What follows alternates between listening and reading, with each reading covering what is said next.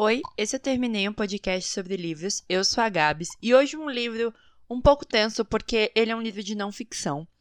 É um livro que conta uma história muito, muito, muito importante e que eu não sabia até o momento, mas depois eu me tornei parte dessa história e falei: caramba, existem pessoas que amam livros tanto quanto eu. Existiram pessoas que amam livros tanto quanto eu. O livro é Os Homens que Salvavam Livros. É, ele vai contar a história de pessoas na Lituânia em Vilna que faziam tráfico de livros durante a Segunda Guerra Mundial, porque os nazistas queriam queimar todos os livros que tivessem alguma temática judaica ou socialista. É a história dos habitantes do gueto de Vilna, na Lituânia, que resgatam milhares de livros e manuscritos raros da cultura judaica por duas vezes. Primeiro dos nazistas e depois dos soviéticos. O livro traz as informações contidas em entrevistas, memórias, cartas e diários de várias pessoas que participaram dessa ação histórica nessa conhecida Jerusalém da Lituânia. A força que eles tiveram de enfrentar diversos regimes e fazerem com que fosse mais forte, resistir e salvar a cultura do que realmente suas vidas, faz com que o livro tenha um peso diferente. Porque o que acontece?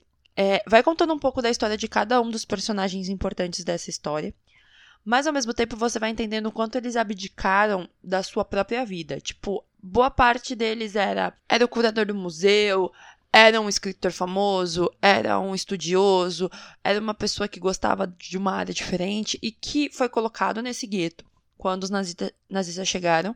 E nesse gueto, assim, eles poderiam trabalhar para os nazistas. E essas pessoas que tinham esse conhecimento foram levadas por um grupo de nazistas para EPP. Eu não sei se é EPP ou EP, eu sempre esqueço. Mas é um grupo em que eles pegavam essas pessoas para analisar os textos e ver os textos que eram importantes e os textos que poderiam ser descartados. Os importantes eram transportados para Berlim e para um outro lugar para ser guardado. E os que não eram, eles eram descartados e levados para uma fábrica de papel para ser reciclado. Só que assim, o que é importante ou não para os nazistas nesse momento, sabe? E aí eles têm todo esse processo e alguns deles começam a traficar esses livros, tipo, esconde na roupa para levar para o gueto para esconder em algum lugar. E isso pode levar eles a serem mortos, isso pode levar eles a serem perseguidos, a, a serem executados na frente das pessoas. Eles apanhavam por conta disso, mas o, o que era importante era manter a cultura judaica viva. Tanto é que tem uma passagem que me deixa muito tensa, porque eles têm que fazer uma apresentação para os chefes nazistas de como a cultura judaica é prejudicial assim como a cultura soviética. Então, assim, eles fazem essa apresentação e no final a galera meio que fica assim, tá, e a gente tá lutando contra esses caras por quê? Porque não fica parecendo que é uma exposição de coisas ruins. E é engraçado porque esses judeus salvaram coisas do Partido Soviético, vamos dizer assim, né, da Rússia, que eles não tinham acesso lá. E quando eles são salvos, alguns deles foram salvos e levados para a Rússia, eles são tratados como ídolos, porque eles fizeram algo maravilhoso, apesar de eles não apoiarem o partido, apesar de eles não estarem ali por um partido, eles estão ali por conta da cultura, da passagem dessas informações. Então é muito doido. E o pior é que, assim, acabou a Segunda Guerra, você fala, caramba, agora vai, a galera vai conseguir encontrar os livros e tal. Não, os soviéticos vêm e tomam essa região e continua essa perseguição de tipo, ah, não, tem umas coisas aqui que a gente não pode deixar. E tipo, caramba, velho, que ódio. E tem umas cenas bizarras que, tipo, textos religiosos sendo usados como palmilha de tênis, de sapato de bota. E você fala, mano, que? Como assim? E eu acho muito doido porque essas pessoas, elas poderiam contrabandear, por exemplo, comida, poderiam tentar alguma coisa diferente, tentar ganhar dinheiro em cima, né? Tentar alguma coisa que fosse mais vamos dizer assim, benéfica para eles na situação que eles estavam ali. E eles abriam mão de tudo isso para trazer livros.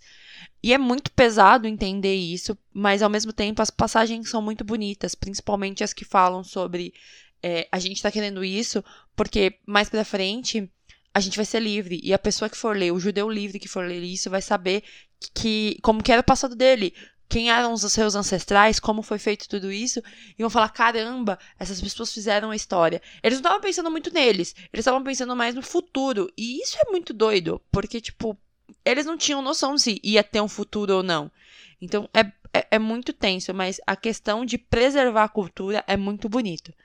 Quem já leu algum livro sobre isso, ou quem tem curiosidade de ler, eu recomendo muito ler Os Homens que Salvavam Livros, porque ele traz esse panorama de uma forma muito simples, mas ao mesmo tempo você vê as pessoas como pessoas, não só como marcos históricos. Então você tem toda a construção daquele personagem, quem ele era, o que ele fez, onde ele viveu, quando ele morreu, o que, que ele perdeu.